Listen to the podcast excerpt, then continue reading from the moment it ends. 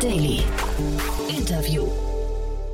Herzlich willkommen zurück zu Startup Insider Daily. Mein Name ist Jan Thomas und wie von angekündigt, Martin Tränkle ist bei uns zu Gast, der Founder und CEO von Workwise. Und wir sprechen über ein Unternehmen, das sich nach neun Jahren dazu entschieden hat, seine erste Finanzierungsrunde aufzunehmen in Höhe von 12 Millionen Euro. Ist wirklich ein sehr, sehr spannendes Gespräch geworden. Ich habe da sehr, sehr viel rausgezogen. Bin mal gespannt, wie ihr das findet. Aber auf jeden Fall hat das Unternehmen scheinbar sehr viel richtig gemacht. Ich will jetzt nicht zu sehr vorgreifen, deswegen, wir gehen sofort rein ins Gespräch, aber noch kurz der Hinweis auf das Gespräch vorhin, denn das zu hören lohnt sich auch. Vorhin um 13 Uhr war bei uns zu Gast Michael Wachs, der CEO und Co-Founder von Forto.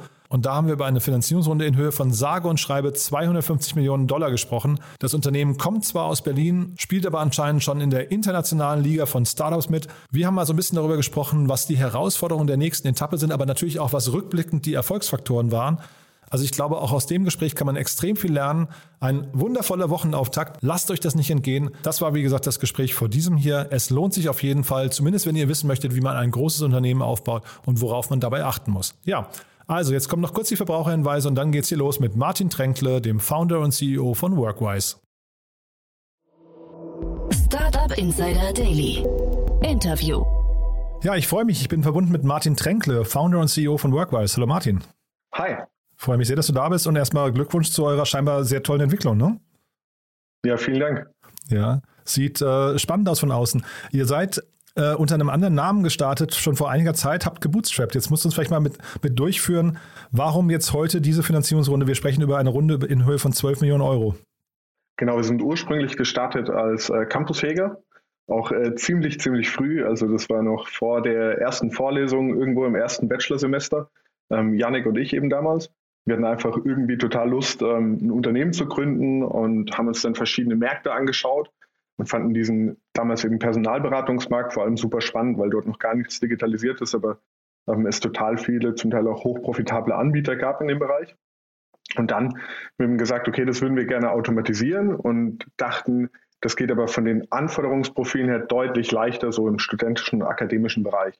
Und so sind wir dann mit Campusjäger gestartet.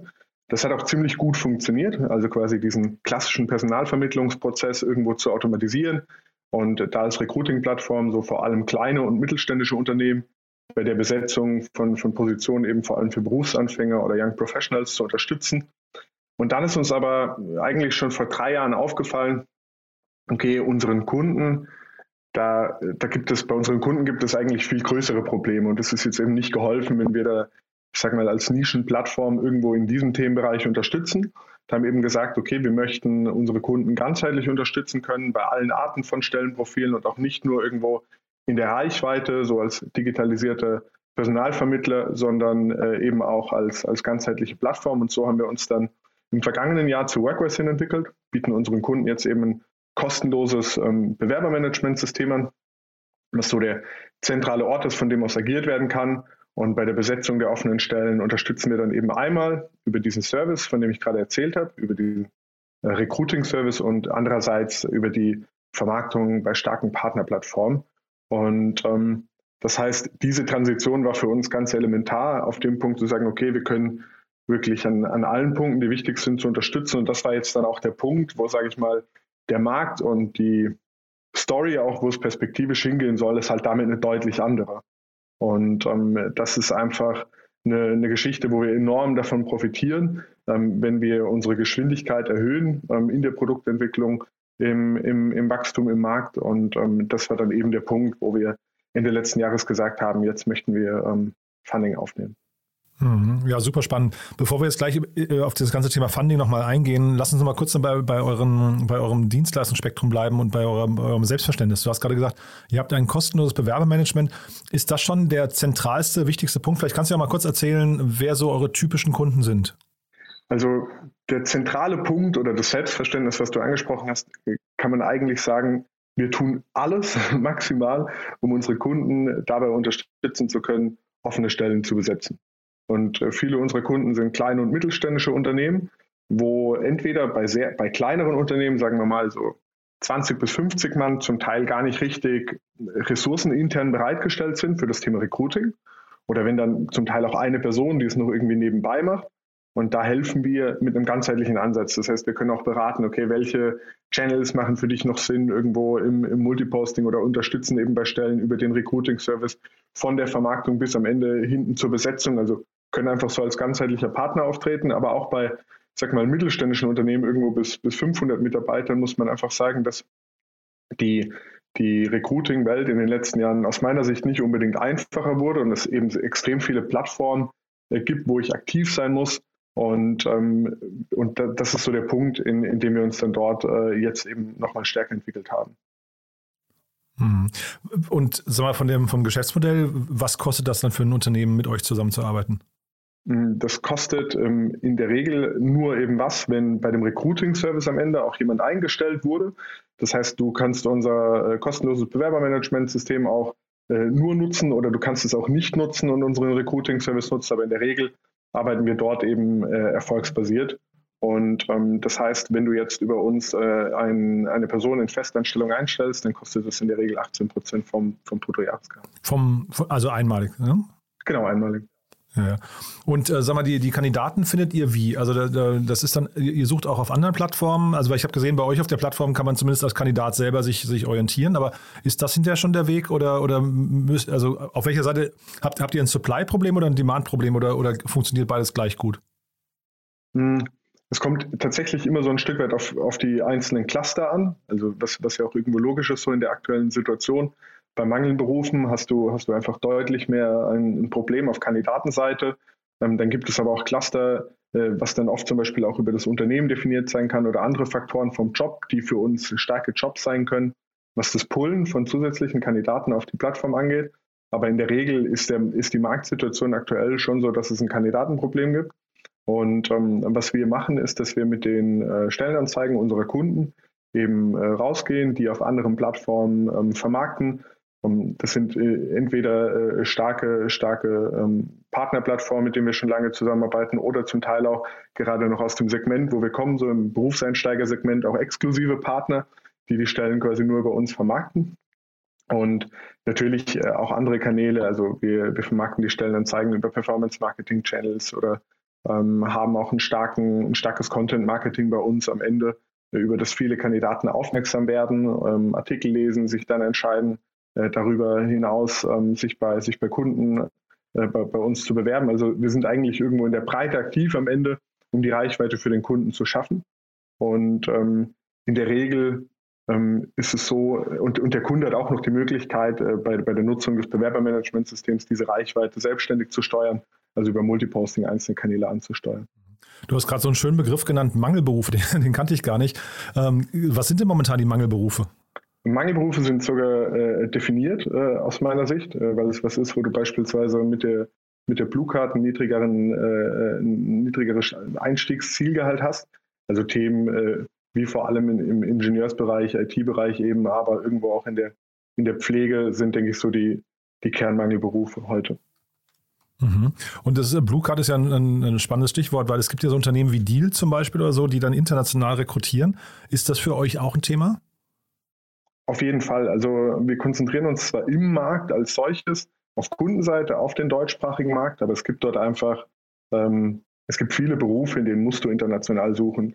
Also gerade gerade im, im, in den IT-Berufen ist es für uns so, dass wir dort auch ähm, sehr stark für unsere Kunden aktiv sind auf Plattformen und das auch sehr, sehr weiterentwickeln, gerade auf, auf Plattformen im Ausland. Und ich glaube auch, dass das was ist, ähm, wo sich sehr viele äh, Unternehmen, gerade auch in den IT-Abteilungen, öffnen werden in Zukunft, weil, also damit meine ich öffnen werden hinsichtlich äh, der, der Sprache. Also es gibt ja für, für Unternehmen, sage ich mal, so in, in, unserer Bubble ist es eigentlich ganz normal, dass zum Beispiel das Product and Development Team in der Regel englischsprachig arbeitet. Aber in unserer Kernkundengruppe, aus der wir kommen, bei kleinen und mittelständischen Unternehmen, ist es an sehr, in sehr wenigen Fällen so. Und wenn ich diese Umstellung mache, kann ich in dem Bereich natürlich eine viel größere Kandidatengruppe anziehen. Ähm, deswegen ist es was, was wir in den letzten Jahren bei, bei vielen Kunden gesehen haben und wo wir da, äh, da heraus dann auch eine sehr positive Entwicklung gesehen haben. Und vielleicht ist das ein ganz gutes Beispiel, wo man sich dann vorstellen kann, aber jetzt bin, also das ist natürlich äh, ein, eine, eine, riesen, eine riesen Herausforderung, irgendwo dann diese wichtigen internationalen Channels zu identifizieren. Also das ist nichts, was du irgendwie so nebenbei als Recruiter, der dann noch ganz viele andere Stellen für die rekrutieren ähm, muss, äh, handeln kannst. Deswegen ist das zum Beispiel so ein Thema, wo wir dann eben unterstützen oder wo wir diese Vermarktung dann zum Beispiel auch auf ausländischen Portalen äh, oder auf Portalen im Ausland eben übernehmen können. Wie groß ist denn euer Team eigentlich? Wir sind jetzt 140 Mann. Wow, okay, stark. Ähm, also ich frage nur deswegen, finde ich es bemerkenswert, weil gebootstrapped und eben tatsächlich irgendwie auch ja fast eher aus Versehen gegründet. Ne? So klingt das fast ein bisschen. Also du sagst zwar, ihr habt die, die, Lust am Gründen oder zum Gründen zu habt, äh, gehabt, aber das klang ja jetzt nicht nach dem klaren äh, Ziel, genau heute da zu landen, wo ihr ursprünglich mal angefangen habt, ne? Nee, gar nicht. Also ähm, da waren, äh, wir waren da auch am Anfang zwei Nichtskönner, muss man schon sagen, äh, als, als Erstsemesterstudenten. Und dann habe äh, beispielsweise ich erst ein bisschen programmiert, dann war Yannick äh, besser und äh, dann hat er das Thema übernommen. Dann bin ich jetzt nicht so in der Product- und Tech-Richtung gelandet, aber das hätte genauso sein können. Das heißt, es war jetzt nicht das äh, perfekt gestaffte Gründerteam irgendwo ähm, äh, mit, den, mit, den, mit den drei Typen oder Mädels, die, die, sich, die sich ideal ergänzen. Aber es, das, das ist auch heute noch was, was super stark unsere Kultur definiert. Also alles, was uns bis hier gebracht hat, äh, haben wir uns selbst beigebracht oder eben über ein starkes Netzwerk.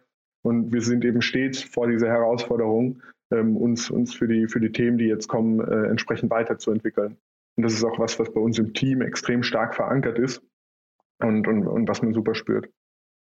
Ja, jetzt lass uns mal über die Finanzierungsrunde sprechen, weil ich finde, wenn man dir zuhört, klingt das ja so, ihr seid in einem total boomenden Markt gerade, wo die ja. Nachfrage, also äh, ne, Nachfrage extrem hoch ist und wahrscheinlich auch erstmal nicht abnehmen wird. Und zeitgleich ähm, habt ihr ein Geschäftsmodell, wenn du sagst 18 Prozent vom, vom Bruttojahresgehalt, das ist natürlich echt auch ein Fund, ne? wenn ich mal so also keine Ahnung, was dann im, im, Durchschnitt ein Programmierer verdient, aber sagen wir mal, es sind 100.000 Euro, dann sind das ja immer so mal auf einen Schlag 18.000 Euro, die da bei euch reinkommen. Äh, warum, also das klingt so, als, als müsstet ihr eigentlich einen extrem guten Cashflow haben. Jetzt frage ich mich gerade, warum braucht ihr überhaupt externes Geld? Also ist ja so, ähm, erstmal, erstmal zu der Prämie. Ich, Im Vergleich zu klassischen Personalberatern, die liegen da irgendwo eher so bei 24 äh, Prozent oder äh, 30 Prozent äh, bis 30 Prozent. Also ich wollte das gar nicht kritisieren, ne? das okay, war, ich, nee, ich freue mich ja für euch, dass es so funktioniert. ja. Ja. Und nur trotzdem zur Erklärung und auch in Relation zu den Opportunitätskosten ist es schon, äh, glaube ich, glaube ich, immer noch ein ganz guter, ein guter Bereich. Aber ähm, also es hat ja bis hier jetzt auch sehr, sehr gut geklappt aus dem, aus den, aus den, aus den eigenen Anstrengungen heraus. Ähm, aber, aber es ist trotzdem so, wir sind jetzt halt in Sphären und wir haben uns jetzt in den letzten Jahren außer 2021 eigentlich immer verdoppeln können. 2021 sind wir trotzdem um 50 Prozent gewachsen. Und wir sind jetzt einfach in Sphären, wo man sagen muss, das Selbstfinanzierte ist schon auch extrem, es, also das, das wird immer anspruchsvoller und anstrengender und es bringt dich, ähm, wenn du, wenn du einen Fehler machst oder wenn du, wenn du sagst, okay, ich habe jetzt Prognosen, das haben wir auch vor allem in Corona gelernt, auf deren Basis ich jetzt vielleicht mal langsamer agieren muss, auch dazu, dass du zurückschalten musst, dass du nicht immer Vollgas geben kannst. Mhm. Weil äh, egal welches Kissen du dir jetzt aufbauen konntest, dadurch, dass du profitabel bist, egal ähm, was du auch noch an Fremdkapital hast, ähm, das ist alles nicht mehr so viel wert, weil deine Kosten ja in einem Jahr sich auch immer in der Regel mit verdoppeln. Und ähm, das heißt, mhm. du, du musst dort einfach extrem aktiv sein, was das Thema Liquiditätsplanung angeht. Und wenn wir jetzt in, in, in Sphären kommen, wo es dann irgendwann in die oder jetzt zeitnah irgendwo in Richtung geht, wo man über eine Million Kosten hat im Monat, dann, dann muss man, dann ist es immer schwieriger, das selbstfinanziert richtig zu steuern. Und wir wollen nicht, dass es uns zum Hindernis wird, selbstfinanziert zu sein, dass wir deswegen ähm, langsamer äh, unsere, unsere Mission, unsere Zielsetzung erreichen können oder uns ausbremsen. Und das haben wir jetzt gerade ähm, ja, während, während Corona einfach gemerkt, dass es mehr, mehr der Fall war. Auch wenn wir keine äh, Kurzarbeit oder keine Kündigung oder ähnliches hatten jetzt bei uns. Aber trotzdem konnten wir nicht so auf die Tube drücken, wie wir es gerne gewollt hätten oder wie es aus unserer Sicht auch der Markt hergegeben hätte. Mhm. Ja, ich denke mir das schon, wenn ihr, also ein Team über 100 Mitarbeiter ist, ich glaube, da geht es genau in diese Sphären, die du gerade genannt hast, und zwar egal, wo ja. man sitzt. Ne? Ähm, ähm, da, da ist wahrscheinlich jetzt erstmal Kapital auf der Bank zu haben, wieder ein beruhigendes Gefühl, dass man vielleicht nicht, ich weiß nicht, hat man da auch schlaflose Nächte dann? Das, das klingt fast so ein bisschen so, als wart ihr immer zwischendurch mal ein bisschen angespannt. Also ich glaube, das gehört dazu, Anspannung irgendwo zum Gründeralltag. Aber was das Thema Liquidität angeht, ich würde sagen, dass wir das eigentlich immer recht nüchtern betrachtet haben ähm, und, und, und sehr, sehr, sehr bewusst gesteuert haben. So, und, und auch immer genug Vorsorge hatten. Also aus meiner Sicht gab es nie Situationen, die jetzt im, im Nachhinein betrachtet extrem kritisch waren. und oder die immer noch irgendwo zu unserem Risikoprofil gepasst haben. Wie gesagt, selbst äh, als Corona dann losging, 50 Prozent Umsatzeinbrüche in den ersten Monaten, haben wir keine Kurzarbeit, keine Kündigungen gebraucht, weil wir das abfedern konnten. Ähm, das heißt, schlaflose Nächte waren eher aufgrund von anderen Dingen, aber weniger äh, aufgrund von den, von den, von den Liquiditätsthemen. Und jetzt mal abgesehen von der Planbarkeit jetzt und, und vielleicht dann doch ein bisschen dem Gefühl der Sicherheit, was ändert sich jetzt für euch durch die externen Investoren? Ich meine, die, also da kommt ja zumindest mal die Erwartung mit rein, dass die irgendwann einen Exit sehen möchten, ne? Ja, ich glaube, das ist eine ganz zentrale Änderung. Ähm, das war für uns auch äh, ein, ja, ein, ein, Punkt, der uns in den Jahren zuvor äh, eher daran gehindert hat, diesen Weg einzuschlagen. Wir waren eigentlich immer schon von Anfang an irgendwo in Kontakt, erst mit Business Angels und dann eben mit VCs, ähm, was, das, was das Thema anging. Aber mm, das war was, was uns gehindert hat. Aber jetzt sagen wir einfach, okay, der Gain, den wir haben durch die Finanzierung, der ist größer als äh, beispielsweise eben dieser, sag mal, ähm, Exit-Zwang, der dann an einem gewissen Punkt aufkommt, wo man ja aber trotzdem auch noch unternehmerisch oder weiterhin tätig sein kann in der Organisation. Also das widerspricht sich ja oder muss sich nicht unbedingt widersprechen, je nachdem, äh, welches Szenario das dann am Ende ist. Und sonst sind die Veränderungen dass wir, dass, dass wir uns vom Mindset her natürlich an ein paar Punkten jetzt schon in eine andere Richtung entwickeln. Also du musst dich jetzt ja äh, am Ende von einer profitablen, äh, selbstfinanzierten äh, Kultur, auch Ausgabenkultur, sage ich mal, äh, mehr in diesen Funding-Mode bringen, der dich dazu zwingt, noch mehr Geschwindigkeit zu haben. Und ähm, das ist, also wir sind jetzt, äh, also der, der, Deal war vor, vor ungefähr zwei Monaten und wir sind jetzt noch nicht in dem Modus, weil wir jetzt noch so stark gewachsen sind. Das heißt, wir müssen die Profitabilität quasi auch erstmal einholen, ähm, um, um dann in diesen Modus zu kommen. Aber du nimmst das Geld ja nicht auf, um es auf der Bank liegen zu lassen. Und das heißt, das wird unmittelbar ähm, einfach zu noch mehr, und das haben wir jetzt auch noch mehr Wachstum äh, äh führen. Und äh, es wird auch dazu führen, dass du, sage ich mal, Werkzeuge nutzt, die du früher nicht genutzt hättest. Zum Beispiel, ähm, dass wir uns jetzt auch in Positionen, die jetzt nicht so zu unserem Kernsegment gehören, bei uns selbst, wie zum Beispiel Head-Off oder VP-Positionen, dass wir dort auch unterstützt werden von, von, von Personalberatung oder ähnlichem. Das war was, was wir früher jetzt nicht gemacht hätten. Hm. Finde ich interessant, dass du es ansprichst, weil das waren genauso die Gedanken, die ich gehabt habe und habe mich dabei auch gefragt, ob ihr, und das bitte auch nicht falsch verstehen, ne, aber ob ihr jetzt als Gründer, die jetzt acht Jahre lang irgendwie einen Weg gegangen sind und äh, quasi dafür gesorgt haben, dass das Unternehmen profitabel ist, ob ihr überhaupt das Mindset mitbringt, jetzt umzuschalten. Ja, das war tatsächlich auch was, äh, lustigerweise, wo im äh, Fundraising-Prozess angesprochen worden ist. Also ein VC hat auch gesagt, ah, das Problem bei selbstfinanzierten Gründern ist meistens, die kriegen das Geld und die trauen sich nicht richtig, das Geld auszugeben oder die sind dann nicht ja. im Modus. Total, und, ne? Ja, ja, klar. Also das, kann, das ist auch schon äh, auf jeden Fall eine andere Situation, aber ähm, die, diesen, diesen, diesen Modus, würde ich sagen, haben wir jetzt schon stark eingeschlagen. Ähm, weil auch das ist ja was, also die Budgetentscheidung, die triffst du ja, die triff, triffst du jetzt in der Regel nicht ad hoc über den Tag, sondern die triffst du ja durch die Entwicklung äh, deiner Budgets, durch deine Personalpläne etc. Dann sind die, dann sind die festgesetzt und dann werden die, dann werden die ausgeführt und dann kannst du die, also dann schmeißt du die auch jetzt nicht wieder um. Unser Recruiting-Team ähm, weiß, wenn wir jetzt heiern, unser, unser, unsere Marketing-Teams sind mit entsprechenden Budgets ausgestattet, die uns von alleine in diesen Modus bringen und die wir nicht, äh, äh, also wenn, wenn wir diesen nicht erreichen sollen, weil wir zum Beispiel schneller wachsen sollten oder ähnliches, wo wir dann an den Schrauben drehen werden. Also ich glaube, das ist das andere. Ich bin ja jetzt gar nicht mehr so wie vielleicht vor drei, vier, fünf Jahren, also selbst wenn dieses Hindernis da wäre, äh, persönlich, an diesen Budgetentscheidungen bei jeder Kleinen jetzt irgendwo im Detail mit dabei. Mhm. Aber habt ihr jetzt so auch so richtig ambitionierte, weiß nicht, Growth, ähm, äh, Wachstumsziele, Meilensteine? Also, weil das ist ja tatsächlich so, also ihr, ihr, geht ja jetzt quasi mit, mit, der, mit dem neuen Setup, begebt ihr euch ja quasi in das Haifischbecken aller anderen Venture Capital finanzierten Startups, ne? Ja, wobei wir denen ja vorher auch schon ausgesetzt waren. Und ähm, okay. das heißt, also wir, wir, wir, wir sind ja unseren, unseren Wettbewerbern sind wir ausgesetzt, egal ob wir äh, selbst finanziert ähm, oder, oder jetzt eben mit, mit äh, zusätzlichem Kapital irgendwo ausgestattet sind. Und die, die Ziele als solches sind relativ gesehen, weil die äh, vergleichbar mit früher, also natürlich intensiver, aber diese Verdopplung, aber deine absolut ist es natürlich einfach viel mehr, was du dann auf die Straße bringen musst. Also ich sage mal, es ist leichter, von einer auf zwei Millionen äh, Umsatz zu kommen, wie von, wie von 10 auf 20 irgendwo, von dem, was du in Bewegung setzen musst, organisational. Aber wir wollen uns die nächsten Jahre weiterhin äh, mindestens verdoppeln. Und habt ihr euch denn in der Vergangenheit, weil du es gerade angesprochen hast, habt ihr euch denn an irgendwelchen Stellen benachteiligt gesehen gegenüber VC-finanzierten Unternehmen? Hm. Also am Ende in der Performance waren wir aus meiner Sicht eigentlich immer mindestens mit vorne dabei, gerade auch im Corona-Jahr äh, überproportional stark zu allem, was ich irgendwo im Markt gesehen habe und mitbekommen habe. Das, das hat äh, für uns schon gepasst und von den Mitteln hat das, glaube ich, also ich sag mal so, hätten wir, wir hatten am Anfang zum Beispiel ganz früh, hatten wir ein Angebot von, von einem Business Angel für eine Finanzierung, was auf dem Tisch lag. Hätten wir das angenommen, also ganz, ganz am Anfang, wir hätten das Geld verblasen und das hätte uns jetzt nicht besser gemacht. Vielleicht hätte man da, da irgendwas gelernt, aber zwei 20-Jährige, die dann da, keine Ahnung, mit, mit rund 100.000 oder so ausgestattet sind, aber noch gar nicht wirklich wissen, ähm, äh, wo sich das jetzt hinentwickelt. Das wäre jetzt nicht das, das, das Gelbe vom Ei geworden. Ich glaube, die ersten drei Jahre, gerade vom Alter her, waren für uns allgemein äh, da, äh, ja, halt wirklich erstmal in das ganze Thema reinwachsen. Und dann kam auch erst nach drei Jahren so der erste Festangestellte. Und das ist so der Punkt, wo für mich irgendwo dann die, die Zeitrechnung losgeht.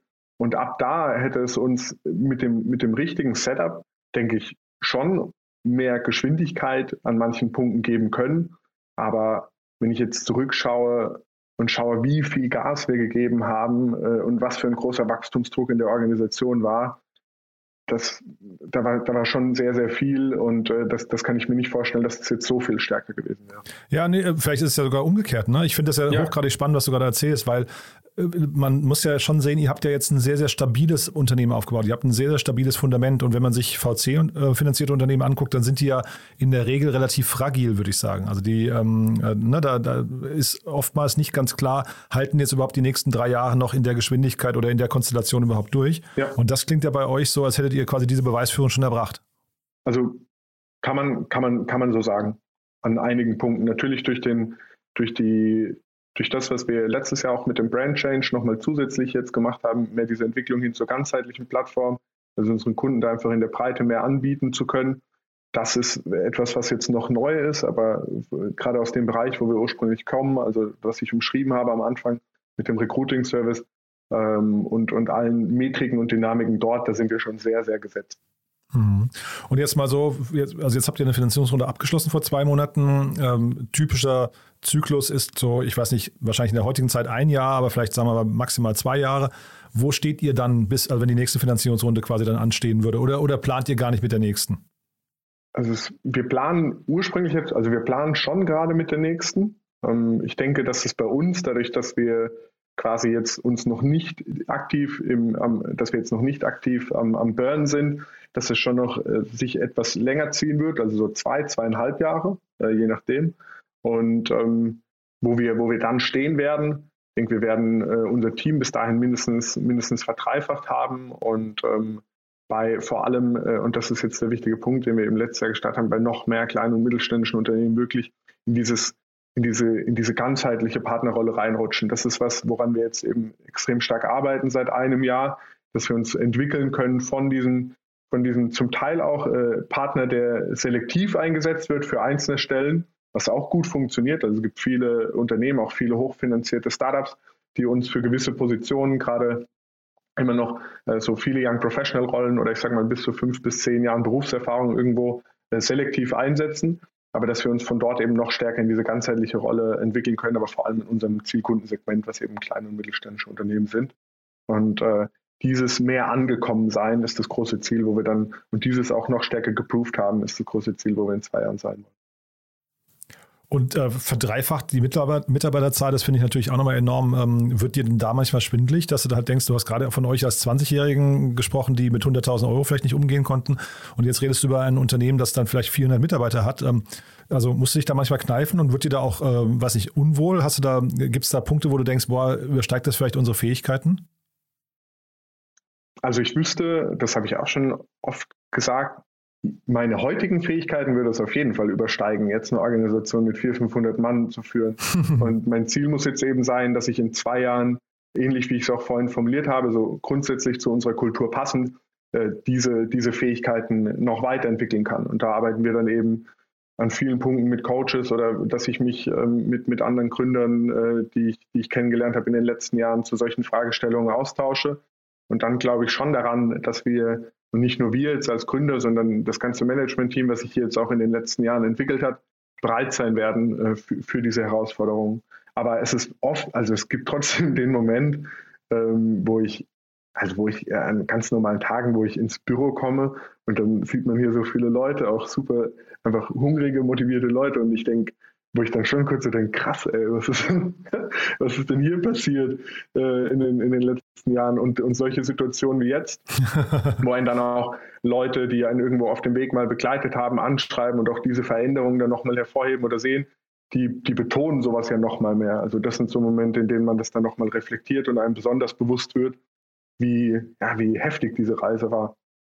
Obwohl es ja jetzt nicht mal vergleichbar ist mit irgendeiner, keine Ahnung, Gorillas-Reise oder was weiß ich, aber für mich als äh, Individuum war das schon äh, gerade jetzt die letzten Jahre eine, ja, eine echt abgefahrene äh, Reise. Ja. Also ich finde es erstmal super sympathisch, wie du es gerade beschreibst und ich würde, glaube ich, so einen Vergleich mit Gorillas und so an deiner Stelle, den würde ich, glaube ich, sofort aus dem Kopf streichen, weil ich finde, das, was ihr jetzt aufbaut, nee, weil das ist, ähm, ich, ich finde, man kann das gar nicht vergleichen. Weißt du, das eine ist halt eben, was ich vorhin meinte, dieses VC aufgepumpte und ähm, das kann ja durchaus sein, dass die Gorillas dieser Welt, also ich meine, guck dir mal damals die Groupon-Welt an oder sowas, ne? Das, die, die Unternehmen sind ja auch reihenweise implodiert danach. Äh, jetzt nichts gegen Gorillas, das ist wahrscheinlich ein substanziell tolles Unternehmen, aber ich würde den Vergleich zu euch gar nicht, gar nicht ziehen. Ich finde, was ihr da aufgebaut habt über die Jahre hinweg, ist äh, super spannend. Ne? Ja, danke. Ja. Ja, genau. Du, aber vielleicht nochmal ganz kurz zu der Finanzierungsrunde. Ähm, äh, ich hatte gelesen, ihr, ihr, wolltet eigentlich weniger Kapital aufnehmen, ne? Eigentlich, eigentlich nur in Anführungszeichen 8 Millionen, jetzt sind es 12 Millionen geworden. Wie habt ihr euch denn da bereitgeschlagen? Ja, wir, ähm, also es ging, muss man sagen, alles ziemlich schnell. Das war, war, war auch nicht so meine Erwartungshaltung. Wir haben ja Anfang Oktober äh, damit, damit losgelegt, haben dann erstmal eben mit, mit vielen VCs gesprochen und hatten dann ähm, nach fünf oder sechs Wochen quasi dieses, äh, äh, auch das war tatsächlich auch von den Investoren, für die wir uns jetzt entschieden haben, das erste Termsheet liegen, sind dann damit auch noch äh, eben zu anderen, die schon, schon weiter bei uns waren in der Phase und ähm, das, das war dann ein Punkt irgendwo, der auch in der Termsheet-Verhandlung aufgekommen ist, wo wir über das, über das Modell gesprochen haben, was für die auf die nächsten Jahre projiziert ist und wo eben das Konsortium, mit dem wir jetzt auch arbeiten, entschieden hat oder vorgeschlagen hat, dass äh, es doch sinnvoll wäre, wenn man ähm, äh, da noch mit, mit mehr reingeht. Und wir haben es dann auch nochmal überdacht und haben uns das genauer angeschaut und sind dann zum Entschluss gekommen, dass es auch, dass es auch sinnvoll wäre. Und ähm, so, so, so war da irgendwo die Situation. Aber das ging natürlich dann auch alles äh, trotzdem Schlag auf Schlag in den Tagen dort. Ist ja wahrscheinlich hinterher, also ähm, ich habe hab mal versucht, so hochzurechnen, wir reden jetzt wahrscheinlich bei euch so über eine 70, 70 80 Millionen Bewertung, ist wahrscheinlich dann auch nicht völlig tragisch, ne? Ja, also die, der Unterschied war nicht so stark, ja. Startup Insider Daily. One more thing. Präsentiert von Sestrify. Zeit- und kostensparendes Management eurer SaaS-Tools. Also Martin, wirklich sehr spannend. Dann äh, lass uns zum Schluss nochmal, du weißt ja, wir haben eine Kooperation mit Sestrify, wo wir jeden unserer Gäste nochmal bitten, ein Tool vorzustellen, also ein Lieblingstool oder irgendein Geheimtipp. Und ja, da bin ich gespannt, was du mitgebracht hast. Also viele, viele coole Tools wurden ja genannt äh, schon in letzter Zeit, äh, wie Slack und Asana. Deswegen darf ich dir, äh, kann ich die jetzt nicht unbedingt nennen. Deswegen habe ich ein ganz altes Tool ausgepackt was wir gerade in der Anfangszeit benutzt haben. Und das war Alfred. Das ist so ein äh, Produktivitätstool für ein MacBook, mit dem man sich dann äh, Makros bauen kann oder schneller zwischen einzelnen äh, Fenstern switchen kann, Abkürzungen ähm, festhalten kann, wo man dann nur, keine Ahnung, HDY schreibt und dann kommt die Handynummer und sowas. Und sowas gerade in der Phase, wo ich noch viel operativer gearbeitet habe, hat mir immer total viel Spaß gemacht. Also aus den, aus allen äh, Prozessen, die man da irgendwie hat, noch was rauszukitzeln. Und da hat das Tool auf jeden Fall äh, viel ermöglicht. Das heißt, wenn man irgendwo beim Arbeiten, gerade am MacBook, äh, seine Produktivität dann noch ein paar Punkten steigern will, kann das schon, kann das schon helfen an ein paar Punkten. Das Segment One More Thing wurde präsentiert von Sastrify, der smarten Lösung für die Verwaltung und den Einkauf eurer Softwareverträge. Erhaltet jetzt eine kostenlose Analyse eurer SaaS-Tools und alle weiteren Informationen unter www.sastrify.com/insider. Martin, also nochmal Glückwunsch zu eurer tollen Reise, hat mir echt Spaß gemacht. Dann lass uns in Kontakt bleiben. Also vielleicht, du sagst jetzt gerade, es dauert vielleicht drei Jahre bis zur nächsten Runde, aber vielleicht gibt es ja äh, zwischendrin noch ein paar äh, News, über die wir sprechen können. Würde mich auf jeden Fall freuen. Ja, würde mich auch freuen. Vielen Dank. Startup Insider Daily, der tägliche Nachrichtenpodcast der deutschen Startup-Szene. So, das war Martin Tränkle, Founder und CEO von Workwise und damit sind wir durch für heute. Aber nicht vergessen, vorhin um 13 Uhr Michael Wachs von Forto. Ein richtig cooles Gespräch, kann ich euch wirklich nur weiterempfehlen. Es lohnt sich da reinzuschalten, zumindest wenn ihr vorhabt, ein großes Unternehmen aufzubauen und wissen wollt, worauf man dabei achten sollte. Das ist ein sehr, sehr cooles Gespräch. Das, wie gesagt, vorhin um 13 Uhr. Ja, und ansonsten nur wie immer die Bitte, empfehlt uns gerne weiter, falls ihr Menschen kennt, denen gefallen könnte, was wir hier tun und die uns noch nicht kennen. Wir freuen uns immer über neue Hörerinnen und Hörer. Dafür schon mal vielen Dank an euch und ansonsten euch einen wunderschönen Tag und hoffentlich bis morgen. Ciao, ciao.